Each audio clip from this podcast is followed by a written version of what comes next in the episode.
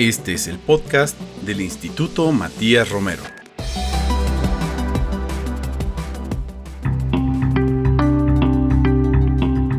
Bienvenidas y bienvenidos al podcast del Instituto Matías Romero. Les saluda su directora general María Teresa Mercado. El día de hoy continuaremos con la serie especial que forma parte de las conmemoraciones que el Gobierno de México ha realizado en el marco de los 50 años del golpe de Estado en Chile.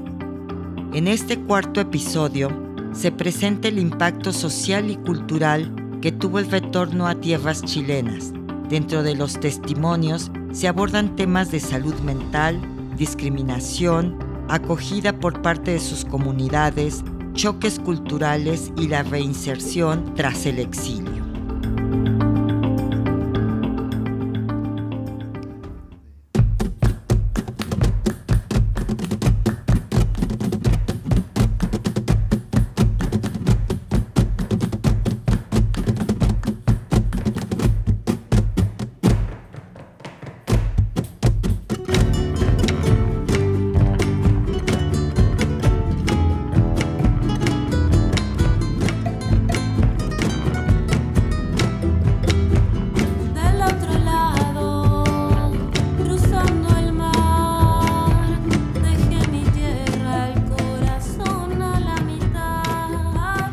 Embajada de México en Chile presenta No me fui, me llevaron. Una aproximación al exilio chileno en México desde las segundas y terceras generaciones. Esta es una producción de la Embajada de México en Chile, dirigido por Ana Paula Sánchez González, en colaboración con la Universidad Academia Humanismo Cristiano.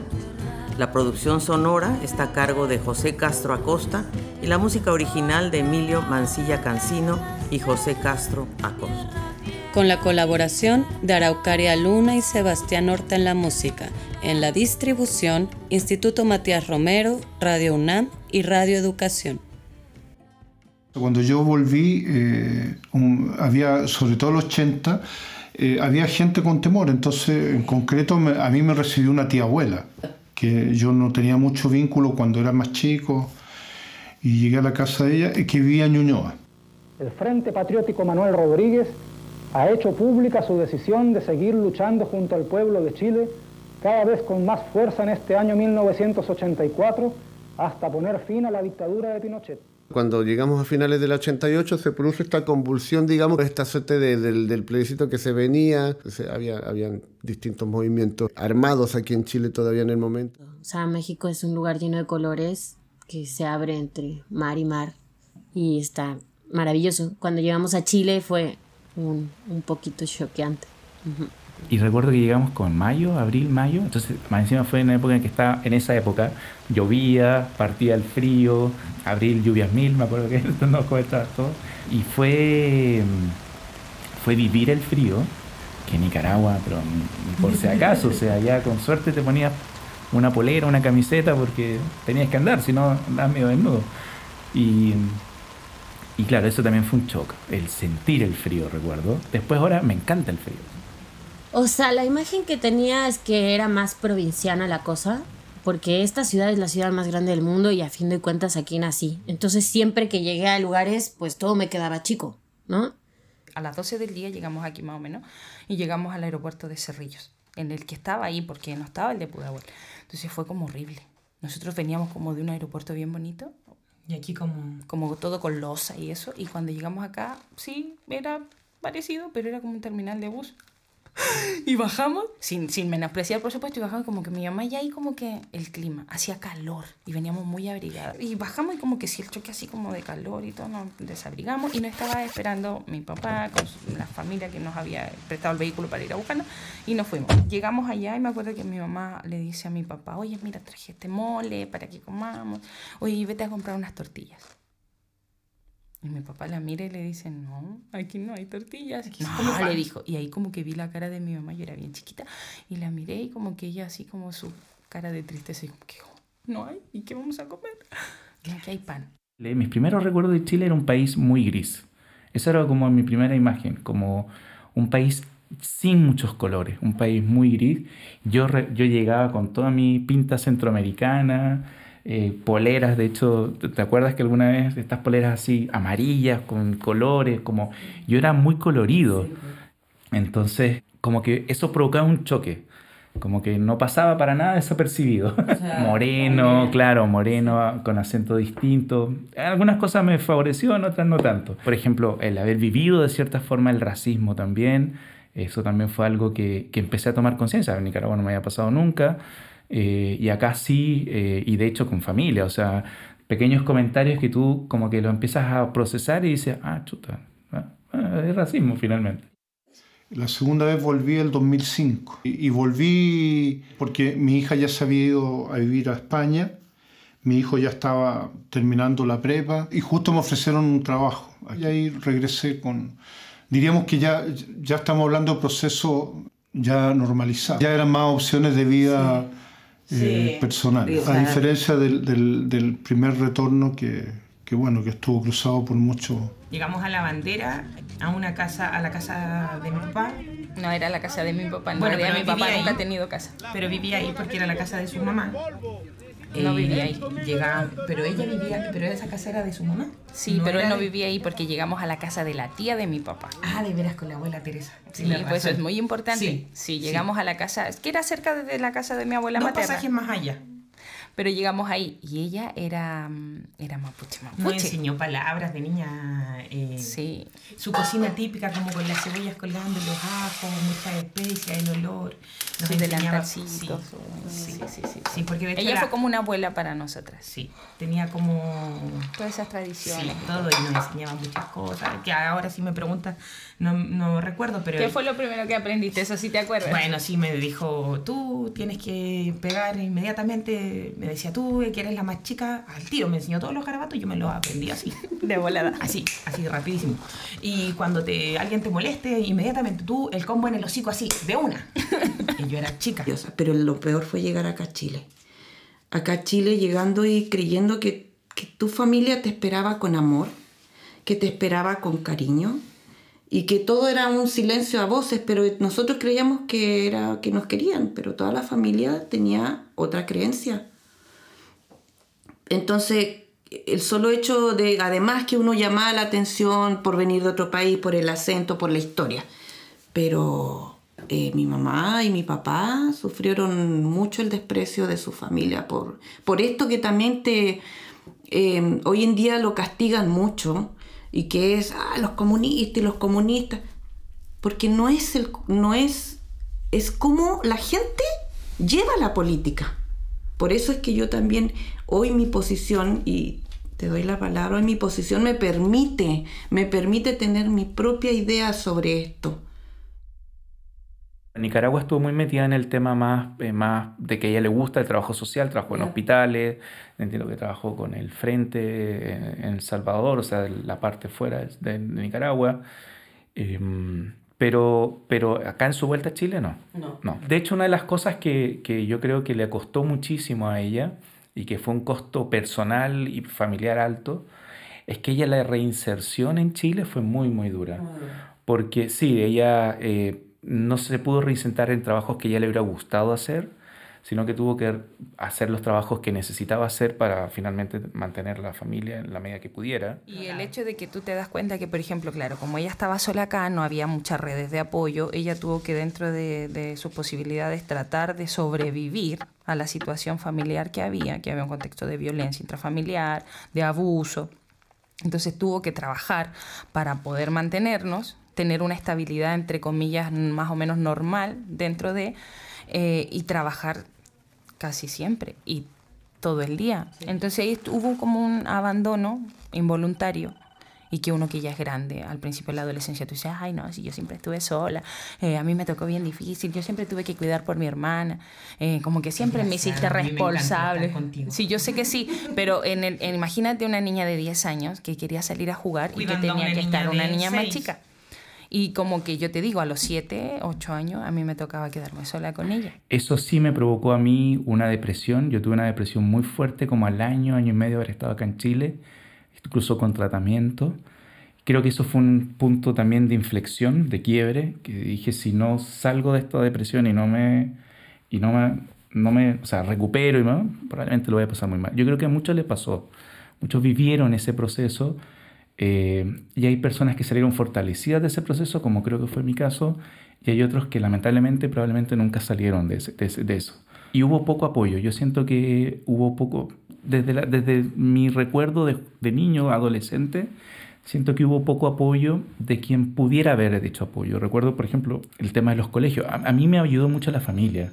O sea, a mí me reinsertó en temas de colegio mis tíos, mis tíos abuelos, los tíos de mi mamá. Eh, por esta que en Chile llamamos el pituto, ¿no? Eh, tenía una tía que había sido eh, directora del Colegio Las Tarrias, ahí en Providencia, entonces ella fue la que me ayudó a reubicarme en un buen colegio, para mí eso fue, después en el tiempo fue súper importante porque eso me marcó eh, los amigos que tengo hoy. Me dio una crisis muy fuerte, pero después, no sé, pues yo creo que tenía 15 años, no sé cómo di vuelta la cosa en mi cabeza, que hoy en día uno tiene el poder de decir, le doy este, este toque. Y le di el toque distinto a la nocturna y, florecimos con mi hermana, lo vivimos muy bien. Eso fue, fue, fue triste, pero también hicimos gente, amistades muy maravillosas en la vida las cosas no pasan, creo yo, porque por, por, osmosis, en el sentido de que todo tiene un impacto. Y cuando tú defines y, te das cuenta que la decisión que significó haber entrado a determinado colegio y después haber armado el grupo de amigos que armé y haber entrado después a Scout con este grupo de amigos, eso me dio a mí herramientas en la vida para después ser la persona que soy hoy día. Eh, y quizás esa otra persona en el mismo caso que no tuvo la posibilidad o la suerte quizás de haber vivido eso y quizás se metió, y no quiero sonar en ningún caso expectivo, pero un colegio en una zona más complicada, con pobreza, con marginalidad, y que no le, no le tocó salir de eso y tuvo una vida probablemente, ha tenido una vida más dura eh, hasta el día de hoy quizás. Y después, con, bueno, vine con, con, mi, con mi, la que era mi esposa, con mi pareja mexicana, vivimos siempre en Ñuñoa, pero terminamos viviendo en la comuna de San Miguel, cerca de la población de, de, la Legua. Y te quiero decir que ella como mexicana siempre ha dicho que ese fue el mejor lugar. Y bueno, y cuando se enteraron de que ella era mexicana, olvídate. Sí, más todavía. Yo creo que nos faltó, y en esto no, no, no estoy siendo retórico, ni, ni, menos faltando la verdad, pero yo te puedo decir que ahí vimos como dos años poco menos. Yo creo que no hubo, quizá hubo un par de fines de semana en que no llegaban vecinas con un queque, con un kuchen. Mi hija ya había nacido, tenía un año. Bueno, y había mucha, en la población había mucha convivencia en la parroquia. Mm. Jugábamos baby fútbol en, las canchas de la población. Ahí está lo que yo decía. El chileno quiere mucho al mexicano y el mexicano quería mucho al chileno. Entonces era ese reciprocidad. Bueno, que ellas se, escuchaban en la población, mucha gente escuchaba ranchera. Sí. Acá eran, eh, digamos, eh, apagadas en sonidos. Este, era, era silenciosa, sonaban pocas cosas. Sí me acuerdo lo que tú dices de los helicópteros. Sí sonaban, fueron muy característicos. Y pasaban camiones, mucho camión y auto viejo. no, no había, mi sector, mi mundo, mi gente, digamos, y donde yo debería estar, este, pasaban autos viejos y unos, unas ruedas, ruedas de metal de los carretones, no, no, tenían ni siquiera las gomas del caucho. Pasaban, pasaban ellos porque había mucho acarreo de lata y muchas cosas para ganarse la vida. era muy miserable en ese tiempo. El extremo sí era de la pobreza mucha pobreza.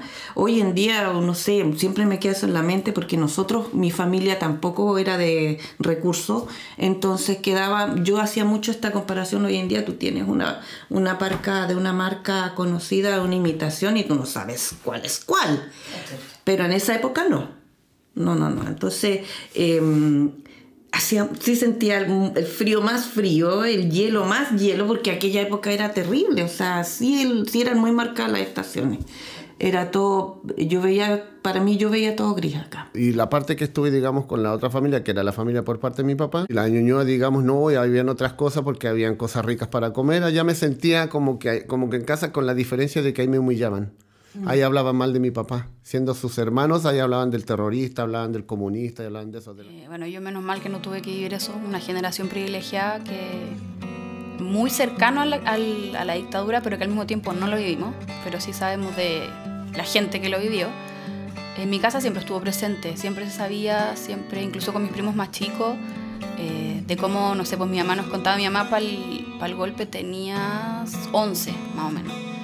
Eh, y nos contaba cómo de repente ya tenía que hacer las filas para comprar X cosas, o como cuando pasó el golpe ellos estaban en el colegio y como que los mandaron de vuelta y no entendían nada. Eh, y después mi abuela, que en el fondo quedó como mamá soltera. Mamá soltera con 26 años, tres hijos, en pleno golpe, fue duro mi abuela siempre no, tuvo un título, entonces como que conseguía trabajo así muy X y tenía que mantenerlos como fuera. En el fondo mis, mis tíos se mantuvieron por las cosas que hizo mi abuela y la nani, que ella estuvo con mi abuela desde que se casó hasta que falleció hace 10 años atrás.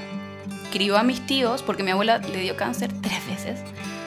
Entonces crió a mis tíos, crió a mi mamá, después me crió a mí y, nos contaban que era súper duro, que hacían, eh, que no podían salir, que les daba miedo porque eran puras mujeres.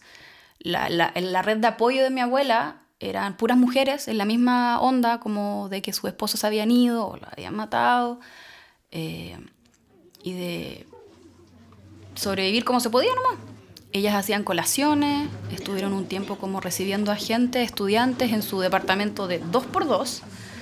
Eh, no sé, mi nani después terminó, ya tenían que juntar plata de alguna forma y trabajaba con la hermana de mi abuela haciendo ropa y así de repente le ayudaba un poco mi bisabuelo a mi abuela, eh, pero después él falleció, entonces siempre había que ingeniárselas cómo llegar a fin de mes.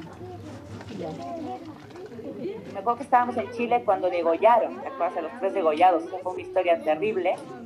Y mi madre llegó, me acuerdo, yo estaba dormida en mi cama llorando y me dijo, los mataron. El hallazgo de tres cadáveres correspondientes al sexo masculino se realizó alrededor de las 13.30 horas aquí en el camino que une la localidad de Quilicura con el aeropuerto de Pudahuel.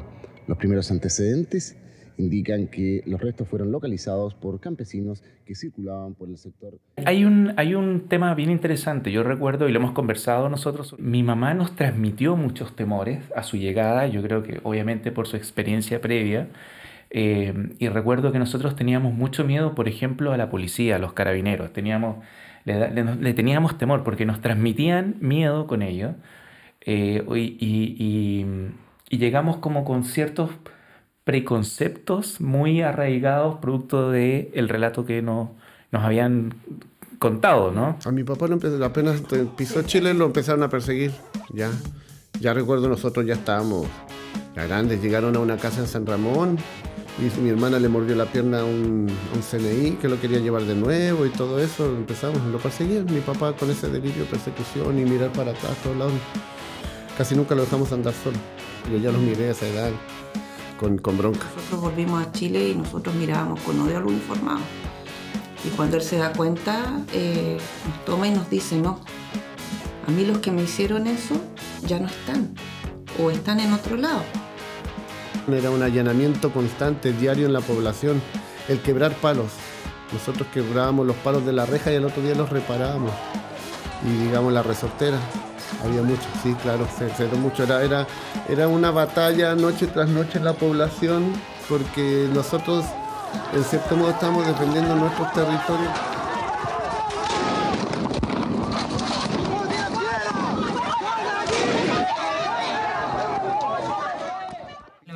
y tenemos como súper marcada esa fecha porque al mes después que llegó murió la Diana de Gales, ¿verdad? Fue como en ese periodo. De hecho, nosotras estuvimos en esa fecha, fue como en septiembre. Para el golpe de Estado en esas fechas, todavía, por ejemplo, tú veías que en la televisión Para mostraban la como los documentales, se conmemoraba y todo. Salía la gente a hacer protestas. ah, bueno, pues no, no, 97. 97. Pero bueno, durante todos esos años. Y ese, en, el, en la época en la que mi mamá se fue a buscar a mi hermano, fue a principios de septiembre. Nosotras estuvimos ese 11 de septiembre en la calle porque mi papá, mi papá revolucionario, bohemio, eh, rojo, entonces eh, nos sacó a la calle y vimos cómo quemaban los neumáticos y ahí estuvimos en la calle, o sea, mi mamá hubiera estado ahí, se, se volvió a morir ahí. Eran estas cosas dobles. Eh, la represión de la dictadura y los asesinatos y yo ni música disco, tratando de ser una adolescente normal que nunca fui. Eh, la historia, las generaciones, lo que pasa es que es la dictadura más larga de Sudamérica, entonces marcó generaciones enteras que no, no sabían lo que era irse de fiesta, o sea, ni nada, ni hablar, ni cantar. La gente era es, creo que hasta el día de hoy ha ido cambiando, pero todavía somos, somos parcos los chilenos, no somos personas muy expresivas. Eh, en general amables, nunca no viví experiencias como de, de ser violentado, agredido, no, gente amable en general, pero muy parca, muy, muy parca. México es alegría pura, toda la vida. México es alegría, es bullicio, es barullo, es alegría, es risa, es música, independientemente si pase por problemas o no. El mexicano siempre está divertido, siempre está alegre, siempre está haciendo bromas de lo que le pasa. El chileno es sobrio, es flemático y aburrido. Perdón. O no. Mira, me ha pasado, me pasó que yo iba a ver a mi mamá cuando vivía en Chile porque era corresponsal de proceso acá en México. Entonces yo la iba a visitar. Yo amo ir a Chile y salía a caminar, yo no te hablo de tendría veintitantos años. Y la gente me paraba en la calle y me decía, ¿de dónde es usted? Y yo, ¿por qué? Porque usted no camina como chilena. ¿Cómo camina? No, es que usted camina, no camina, no es chilena. Yo, sí, fíjese que sí soy, pero no vivo acá. Es que se nota que usted no es de acá. ¿Por qué? Por la alegría. ¿Qué?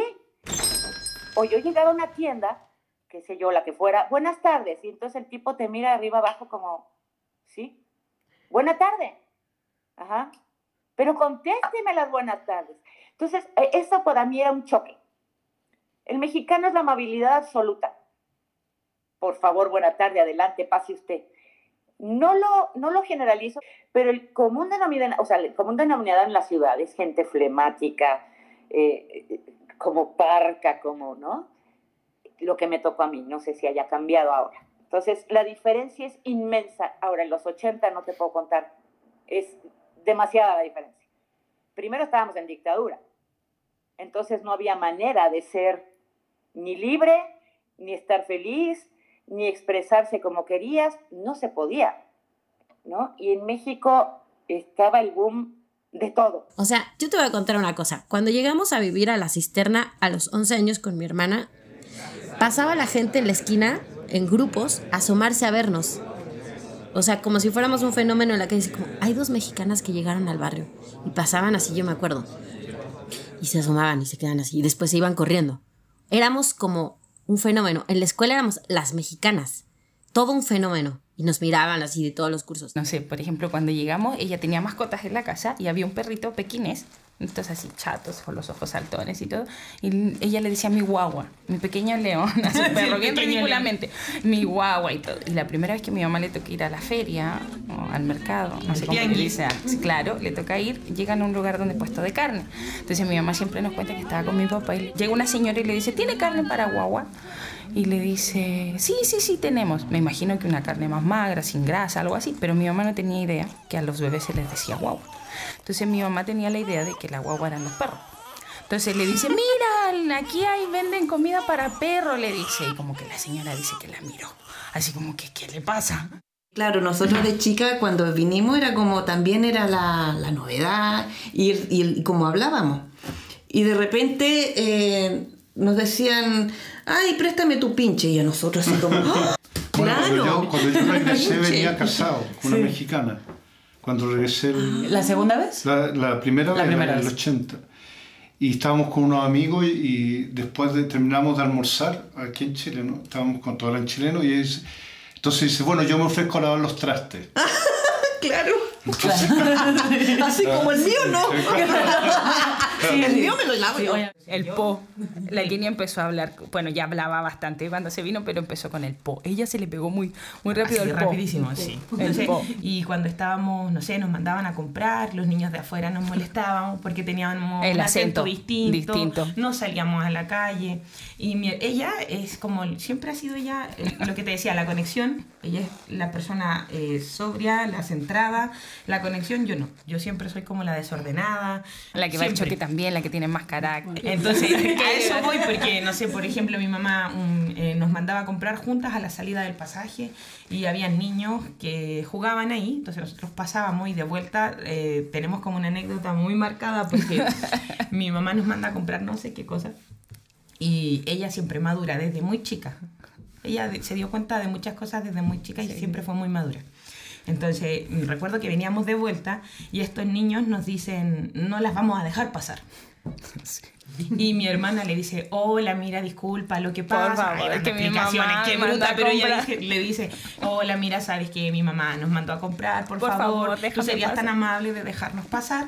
Y el niño dijo, no, no te voy a dejar pasar. Entonces yo, chiquitita, salgo de, de atrás de ella porque ni me veía. Y le digo, déjanos pasar porque si no te voy a pegar un combo en el hocico. de era grande, sí. Y mi hermana así como roja me No, agarraba no, así. no, No, le decía yo, déjanos pasar porque si no te voy a pegar un combo en el hocico. y a ver, pégamelo. Ah, no. Pum. Y agarraba a mi hermana, corre, le decía. Y así Y corríamos. Entonces, Entonces así nos pasaron muchas anécdotas. Aprender a desenvolvernos así. Eh, no sé, otra anécdota chistosa que cuando entré a estudiar, la primera nota que me sacaron fue un 7. Me iba muy bien. Súper bien. Y mi mamá fue a hablar con la profesora que por qué no me había puesto un 10. Sí. Y la profesora, ¿te pasó? Sí. Y mi mamá así como que... Y la profesora la dejó hablar, la dejó hablar. Y éramos como de los pocos extranjeros que había dentro de la población. Y como éramos mexicanas, no sentimos discriminación. No nos tocó. No, de hecho era como la novedad. Sí, nos trataban todos bien, como que los, los niñitos, todas las señoras, así como que jueguen con ellas, son súper educadas, sí, hablan claro. bien. Es que, bueno, Chile era una isla, o sea, más allá de que no, era una isla y eso se ref- ha reflejado, creo, mucho en un cambio cultural que ha tenido el país estos años. Eh, y claro, en ese momento, por ejemplo, en mi- a los, los primeros años de mi llegada en Chile, todo el mundo me preguntaba, oye, ¿de dónde eres? ¿Y por qué hablas así? Y, y, pues decía que eran cosas como que eh, a veces ya como que te aburrías de estar explicando lo, lo mismo un poco, pero sí, llamaba mucho la atención, llamaba mucho la atención.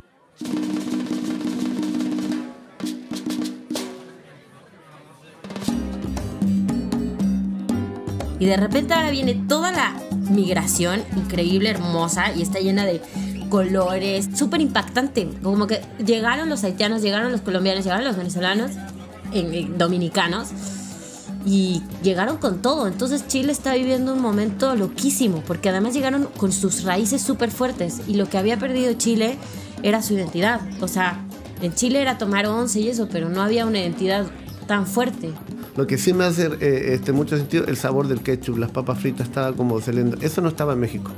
Y acá en Paseo Más está el, el- pero el Burger King muy, muy, muy, digamos, eh, muy chileno el Burger King. El ketchup de allá o el Kentucky de allá, donde yo sal- salía a comer pollo y todo el rollo, que después a la vuelta fue el otro tema con el terremoto y otra, otra, como que otra vida. Claro, y eh, el, el sabor característico de eso. Una tía que tenía con restaurante y yo le pedía torta de jamón y no sabía qué madre era. Terminé después comiéndome las toneladas de mostaza que ella tenía en su restaurante. Está sabrosa. Sí, Pero sí cambió desde ese tiempo, digamos, desde ese tiempo hasta ahora igual cambió. Cuesta encontrarla. Ahora la encuentras como que un poco americana y todo. O la JB tradicional, esa no le han metido muchas cosas.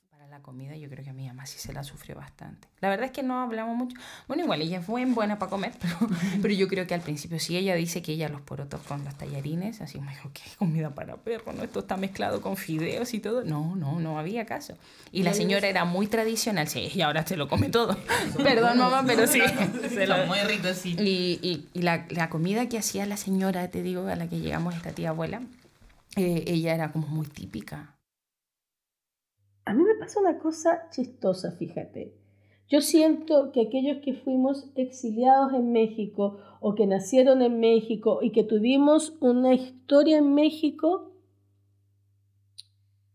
a muchos a veces les es difícil hablar de esa época. Yo, particularmente en este caso de hablar por mí, fue un proceso que me costó mucho. O sea, yo no era algo que hablara con mis amigos o que lo comentara, más bien lo mantenía oculto. Mucha gente dice, sí, yo viví en México. Y a mí me preguntan, "Co- ¿por qué? Entonces digo, no, yo fui, a mí me expulsaron de Chile, o sea, yo fui asilada. Y fui asilada 21 años, más allá del tiempo eh, legal, porque el, el exilio supuestamente se acaba en 1990, ¿no? Ahí solamente yo cambié mi fórmula migratoria. Que fue una elección mía, porque podría haber seguido con, la con el FM10 que es la fórmula migratoria que nos daban a los, a los exiliados, a los asilados, ¿te fijas? Eh, y yo digo, y digo, yo fui exiliada. Ya en Chile yo entré acá a un liceo público y conocí a un amigo, uno de mis mejores amigos hoy día, que es cubano-chileno, que su mamá también se fue en la época del golpe. Eh, y, bueno, él nació en Cuba y nuestros padres casualmente trabajaron juntos o se conocieron en Cienfuegos con, en, el, en, el, en, el, en el hospital en que trabajaron los dos. El, haber conocido a Javier de cierta forma me permitió eh, como procesar eso y entender, Javier me decía, pero bueno, perdón por el chilenismo, pero bueno, tú soy cubano. Y decía, no, Javier, yo, yo, me, yo me sentía mexicano. Y de hecho en el colegio todos me decían mexicano, el mexicano. Pero me decía, tú eres cubano. Entonces él tenía como mucho más conciencia de su origen, de su, de su historia, que yo. Y yo más bien era una negación de eso. Eh, entre temor, vergüenza, como que era un tema que no tenía procesado. Eh, y con el tiempo sí me fui, eh, fui trabajando esa parte en mí y entendiendo que era parte de mi historia y que no tenía por qué no mostrarla, contarla a quien quisiera supiera, saberla. y de hecho por eso también estoy acá, porque creo que también es importante poder contar esto, porque creo que probablemente le puede haber pasado a muchas personas eh, que les tocó vivir eh, el hecho de ser hijos de exiliados políticos en Chile, que no es una elección, eh, sino que es algo que te toca nomás, pero que sí te toca convivir muchas veces con las consecuencias de esa elección de tus padres. En mi caso, por ejemplo, fue un proceso que ha sido largo también de de ser muy crítico hacia mis padres por sus elecciones eh, políticas y de vida.